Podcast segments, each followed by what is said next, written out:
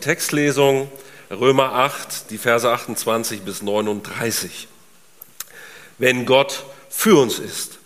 Wir wissen aber, dass Gott bei denen, die ihn lieben, alles zum Guten mitwirken lässt, also bei denen, die er nach seinem freien Entschluss berufen hat.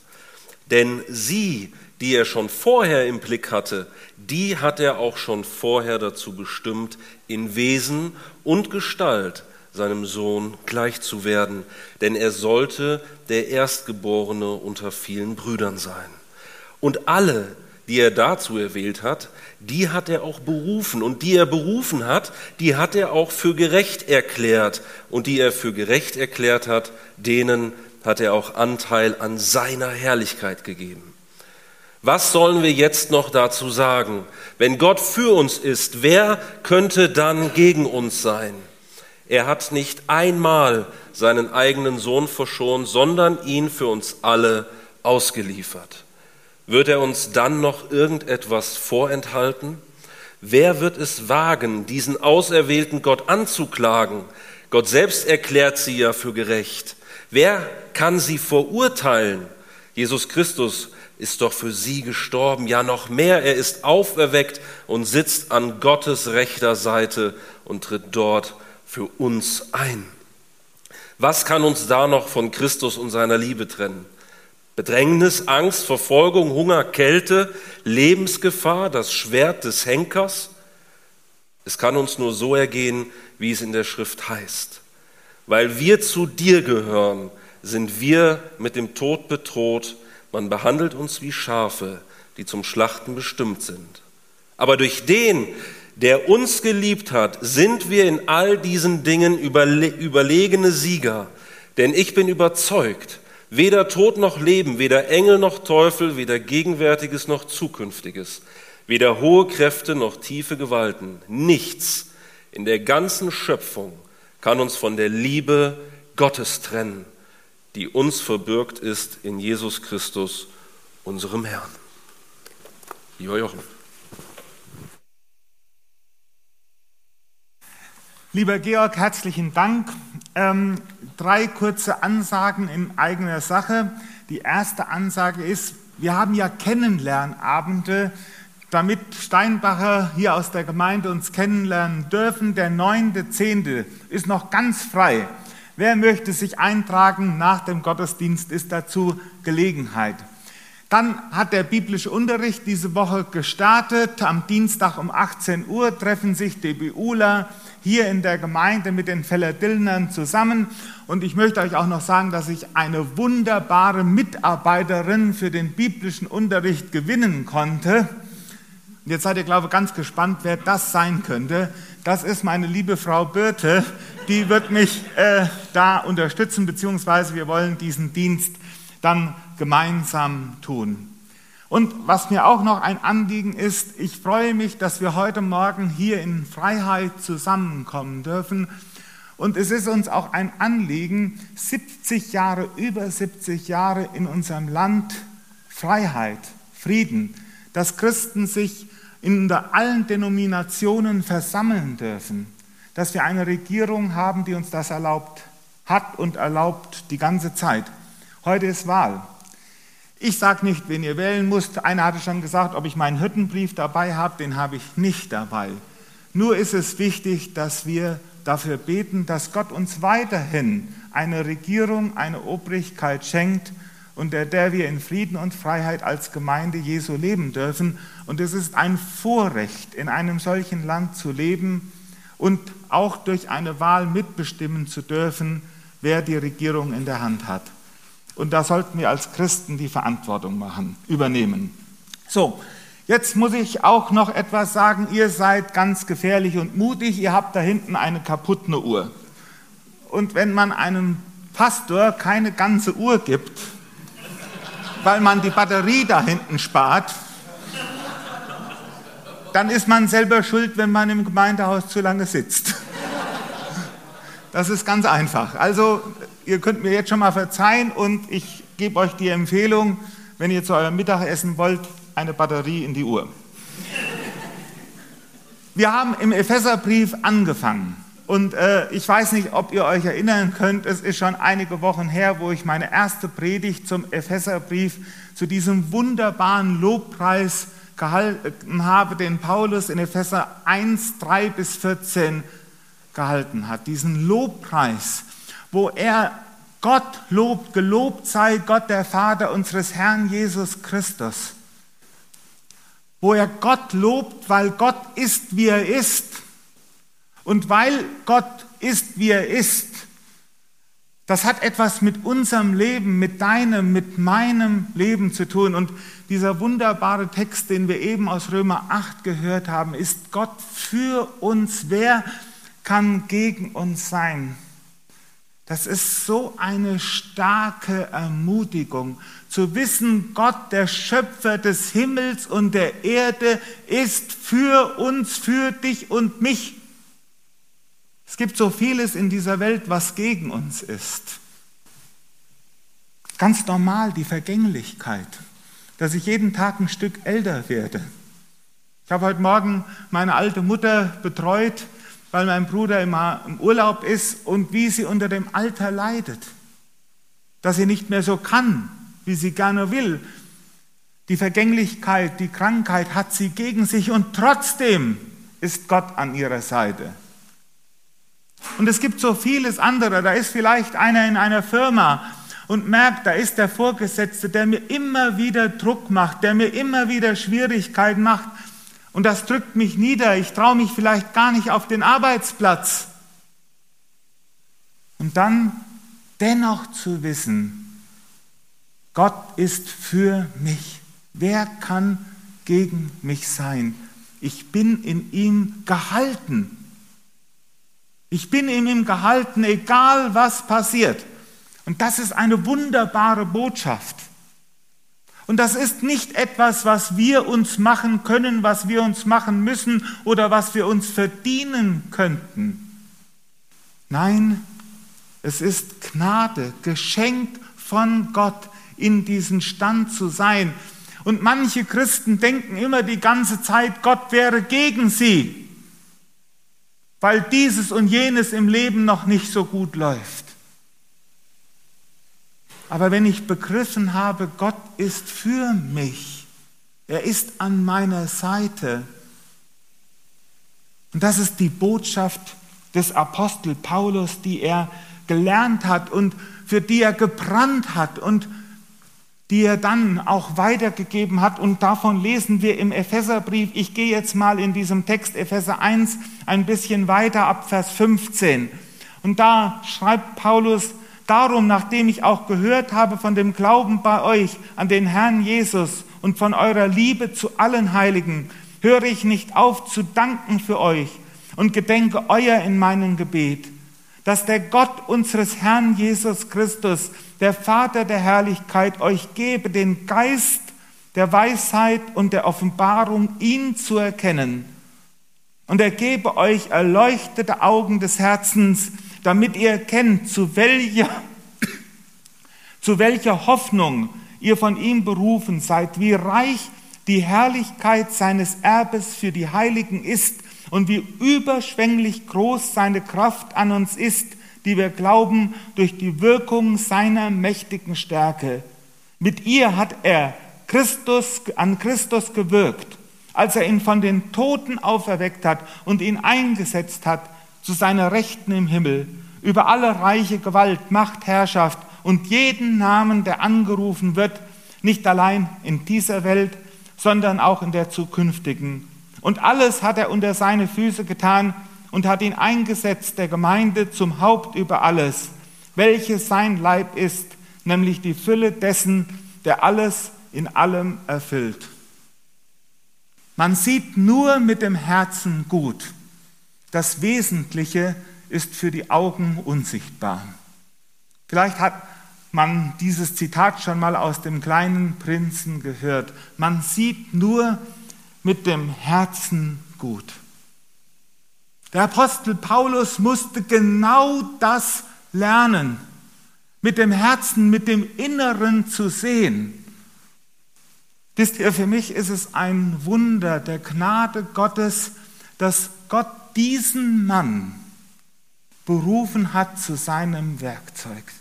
Dass Gott diesen Mann berufen hat zu seinem Werkzeug, dass er die Gnade Gottes, die Gnade Gottes verkündigen soll.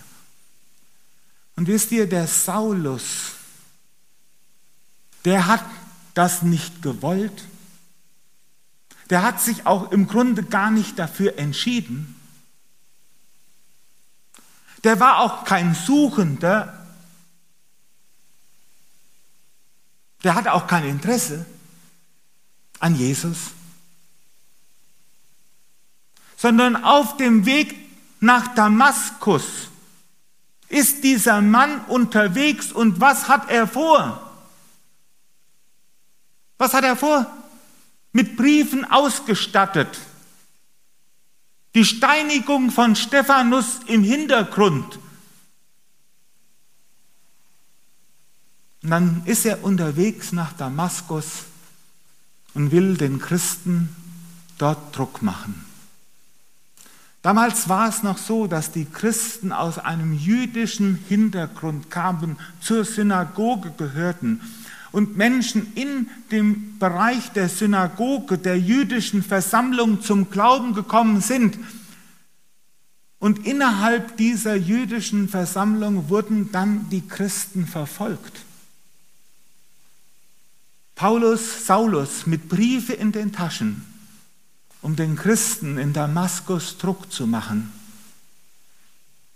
damit sie dann anschließend von ihren eigenen Familien geächtet werden, ausgeschlossen werden, rausgeworfen werden, wenn sie nicht von Jesus Christus absagen. Und das können wir uns gar nicht vorstellen, was das in der damaligen Kultur bedeutet hat, mit welch einem Druck dieser Mann unterwegs gewesen ist. Und was passiert auf dem Weg durch Damaskus? Er wird mit einem grellen Licht geblendet. Und Paulus ist blind. Blind. Auf einmal hängt dieser Mann in seiner eigenen Dunkelheit, wo er nichts mehr sieht. Vorher die ganze Zeit gedacht habe, ich habe den Durchblick. Ich habe die renommierteste Ausbildung genossen.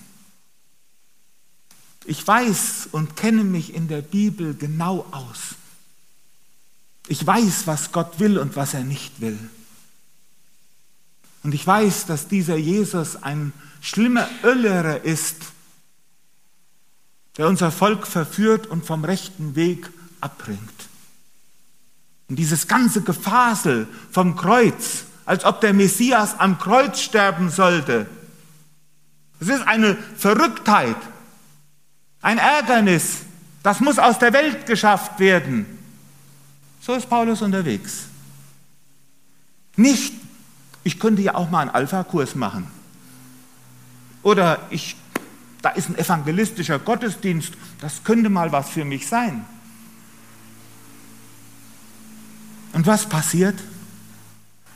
Dieser Mann wird geblendet und mit Blindheit geschlagen, mit Blindheit geschlagen. Und in dieser Blindheit muss auf einmal dieser Saulus entdecken, ich sehe nichts mehr, ich habe keinen Durchblick, ich weiß gar nichts. All mein theologisches Wissen ist für die Katz. Mein ganzer Weg ist ein schrecklicher Irrweg. Und warum? Weil Jesus Christus ihm in seiner Liebe und Gnade begegnet. Saul, Saul, was verfolgst du mich? Das ist Evangelisation. Auf einmal muss Saulus in seiner Dunkelheit erkennen, ich habe nicht den Durchblick. Ich sehe nichts. Wir lesen hier, dass Paulus betet, dass der Gott unseres Herrn Jesus Christus, der Vater der Herrlichkeit, euch gebe den Geist der Weisheit und der Offenbarung, ihn zu erkennen, und er gebe euch erleuchtete Augen des Herzens. Er gebe euch erleuchtete Augen des Herzens. Ihr Lieben, wenn du heute hier sitzt und in irgendeiner Weise denkst, ja, ich bin bekehrt oder ich habe mich für Jesus entschieden. Ja, ich habe das ja schon dann und dann gemacht. Oder ich habe die richtige Erkenntnis, ich weiß, wie der Weg richtig geht. Dann kann ich dir nur eins sagen, wenn du nur so viel von Jesus begriffen hast, nur so ein ganz kleines bisschen, wer Jesus ist, dann ist das nicht dein Verdienst, sondern es ist einzig allein, dass Gott dich so wichtig nimmt, dass er etwas von sich selbst dir offenbart und dir sich zu erkennen gibt. Es ist sein Werk.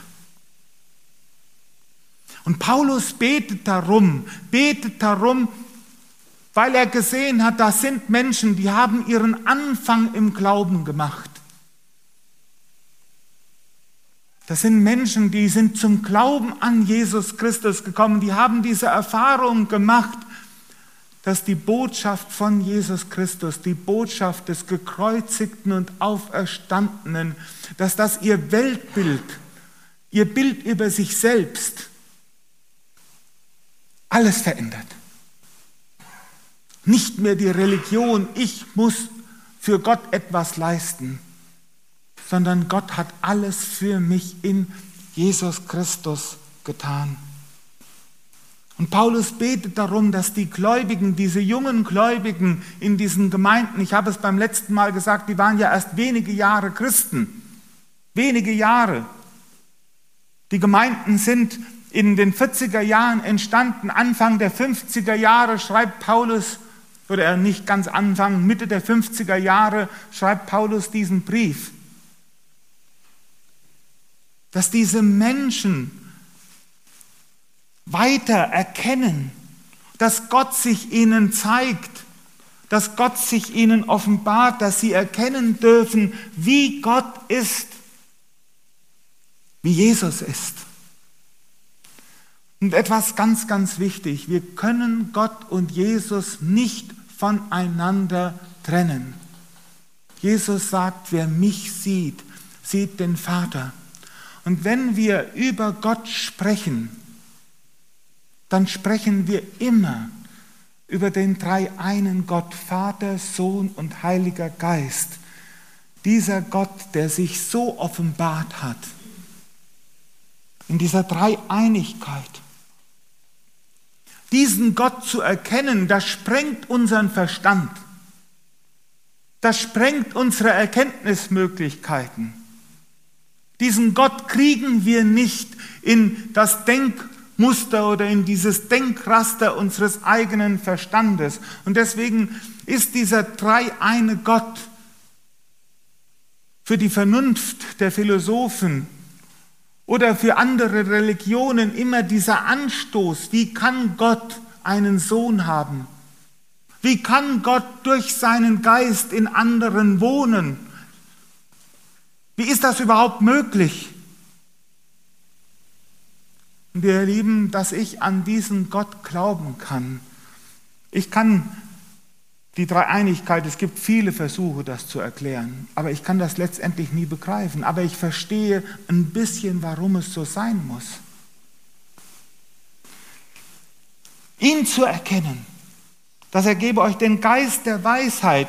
Der Liederdichter sagt, denn ich, o Schöpfer, deine Macht, die Weisheit deiner Wege, die Liebe, die über alle Wacht anbetend überlege, so weiß ich von bewundrungsvoll nicht, wie ich dich erheben soll, mein Gott, mein Herr und Vater, mein Auge sieht, wohin es blickt, die Wunder deiner Werke, der Himmel prächtig ausgeschmückt.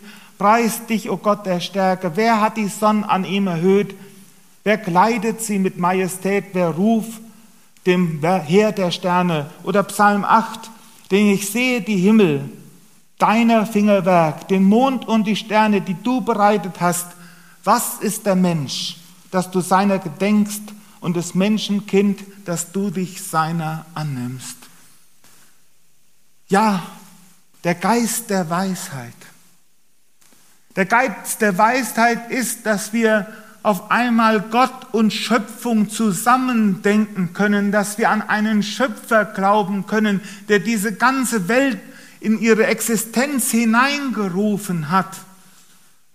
Und die Schöpfung ist ein Buch Gottes.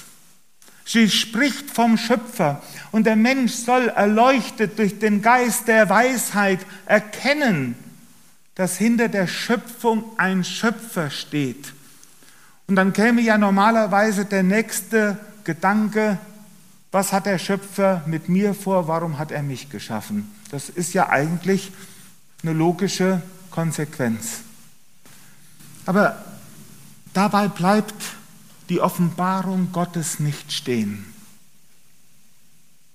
sondern hier heißt es den Geist der Weisheit und den Geist der Offenbarung.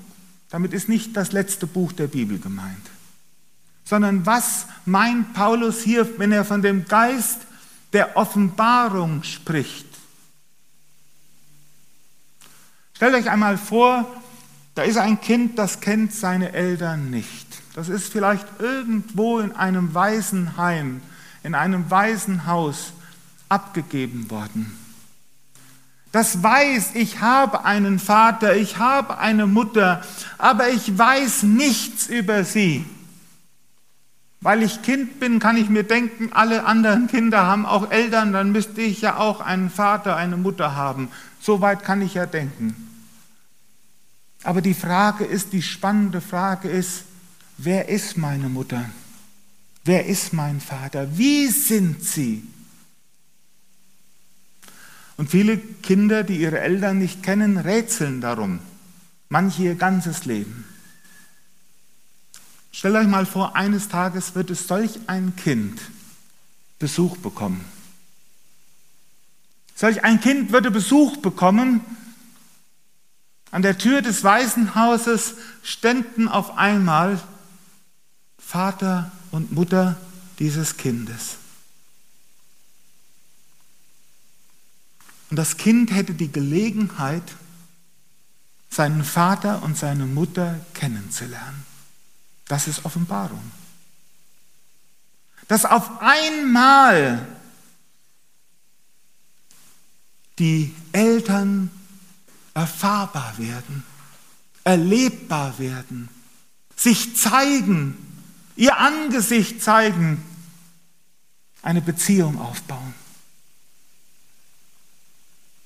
Die Offenbarung, das Kind hätte Jahre, Jahrzehnte rätseln können, wie die Eltern sind. Wenn die Eltern nicht gekommen wären, hätte das Kind nichts gewusst. Und genauso ist das mit uns Menschen. Wenn Gott sich uns nicht offenbaren würde, wenn er sich uns nicht zeigen würde, könnten wir nichts über diesen Gott wirklich wissen. Unser Wissen und Verstand ist mit Finsternis umhüllet, wo nicht deines Geistes Hand uns mit hellem Licht erfüllet, heißt es in einem Lied. Gott muss sich und tut sich offenbaren. Er muss es nicht. Er tut es aus reiner Liebe. Er tut es aus reiner Liebe. Offenbart er sich.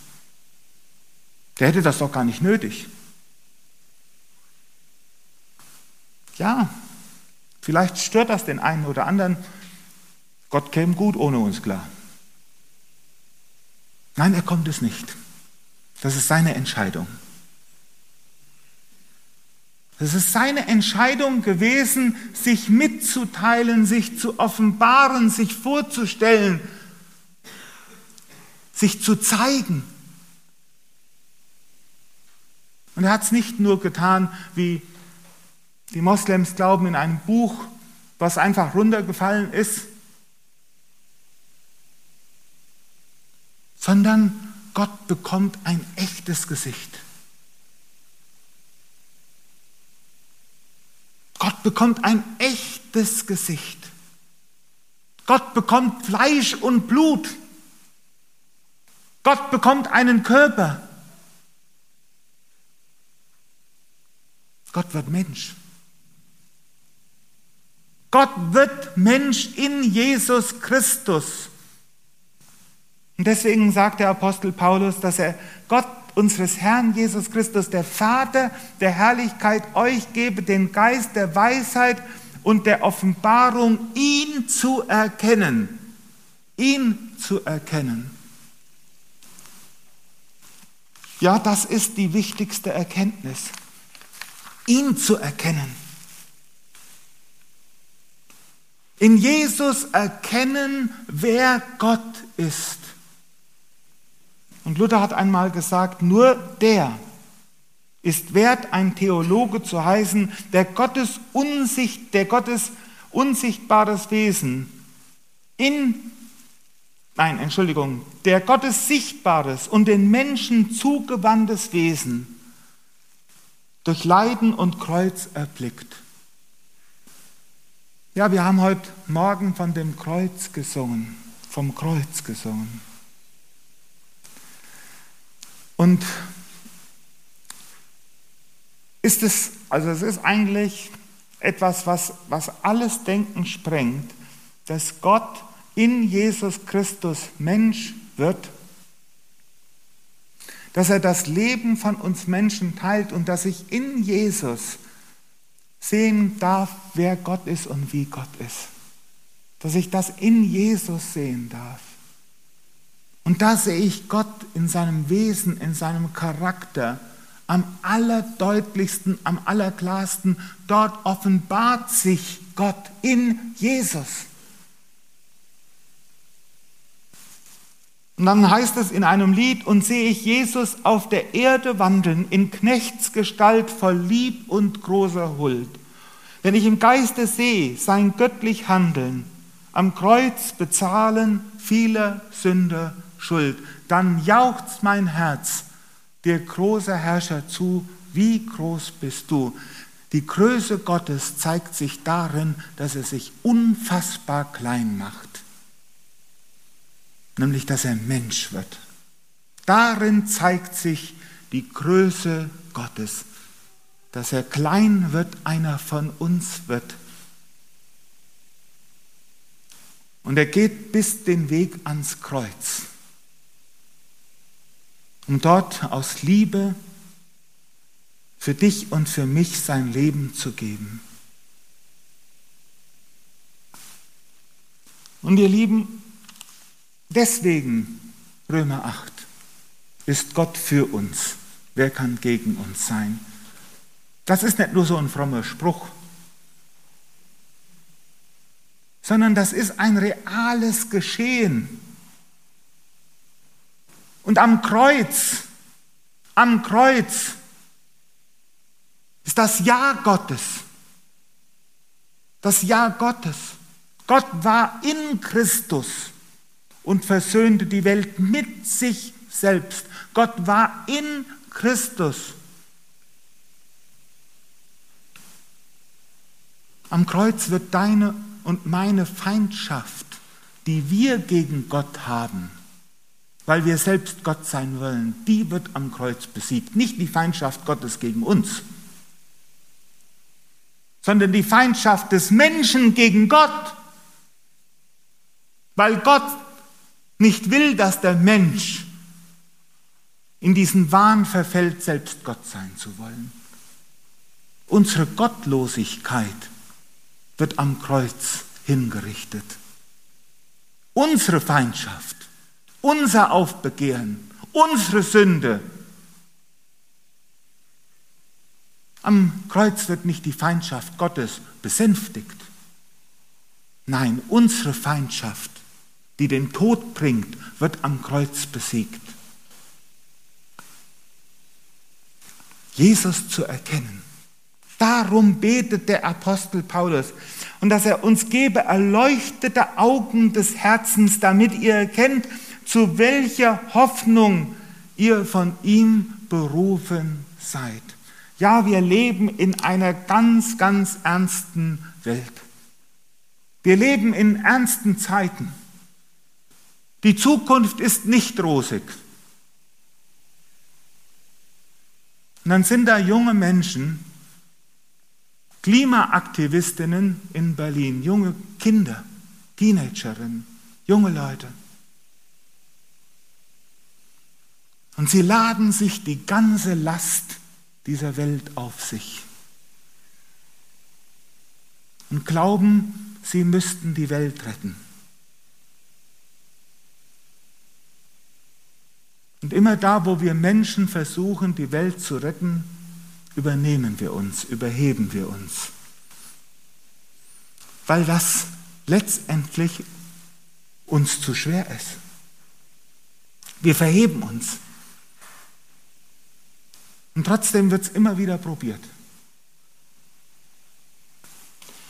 Paulus sagt hier zu uns, dass wir geöffnete Augen bekommen für die Hoffnung, für die Hoffnung, zu der ihr berufen seid, von ihm berufen seid. Und welche Hoffnung ist das denn? Ja, die wird uns auch hier in diesem Abschnitt genannt. Und Paulus kann das in diese hymnische Sprache alles in einem so komprimiert zusammenpassen. Da kann man zu lange drüber reden, aber ich möchte diesen einen Punkt noch sagen. Was ist denn Inhalt dieser Hoffnung? Wisst ihr, hier wird von einer mächtigen Stärke gesprochen. Von einer Stärke, von einer Macht.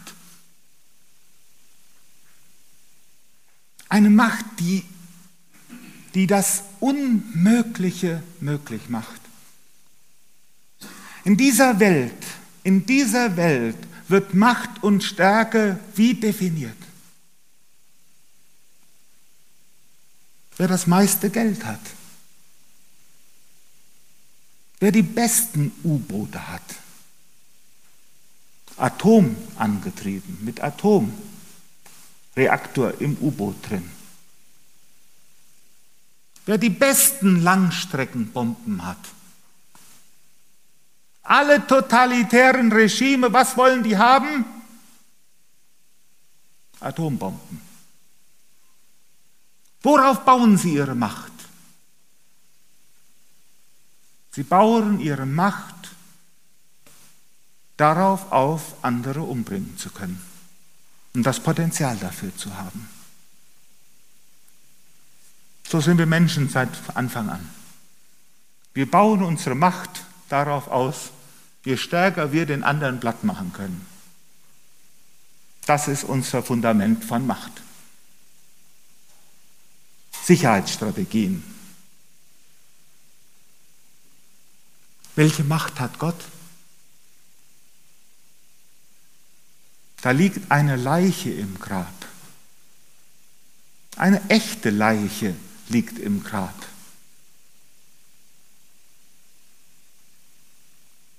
Und die Macht Gottes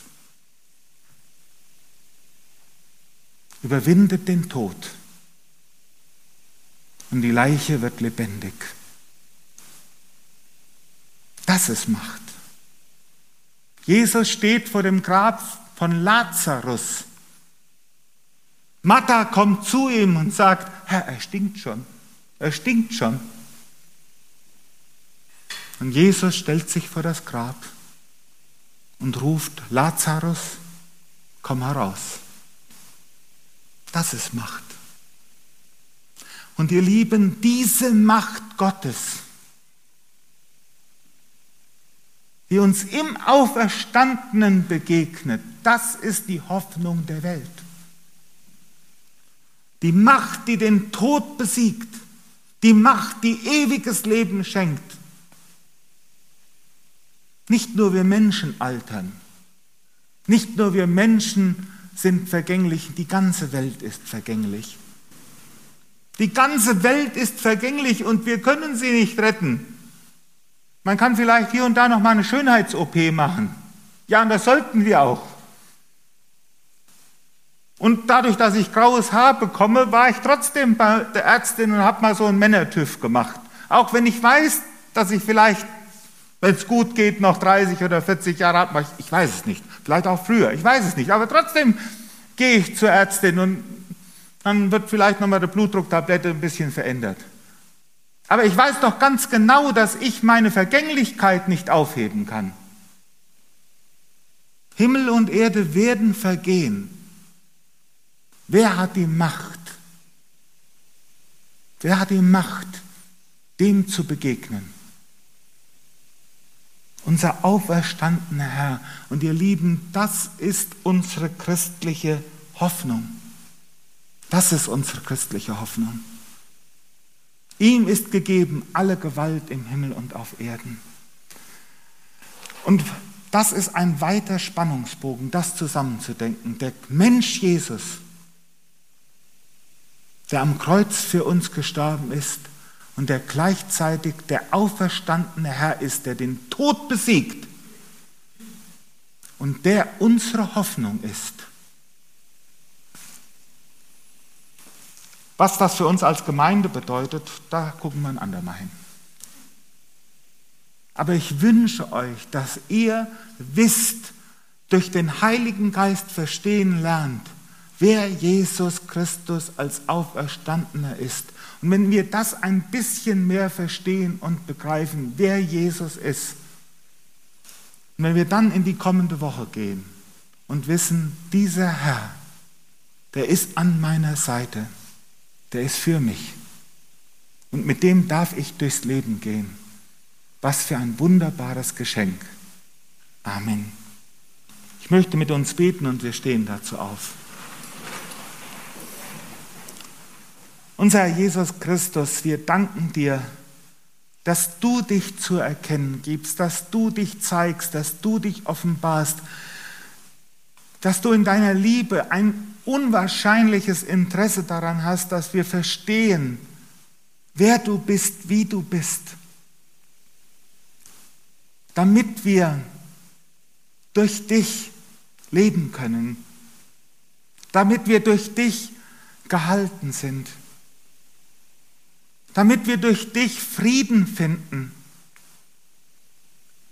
Und dass wir durch dich von aller Verblendung, von allem Egoismus und von jeglicher Selbstverherrlichung geheilt werden. Wirke durch deinen guten Heiligen Geist an unseren Herzen. Gib uns erleuchtete Augen des Herzens damit wir nicht in unserem menschlichen Denken verhaftet bleiben und damit verängstigt durch diese Welt gehen, sondern dass wir auf deine Hoffnung bauen, auf dich bauen. Wirke das immer wieder neu. Hab Dank, dass du das schenkst durch deine Gnade. Amen.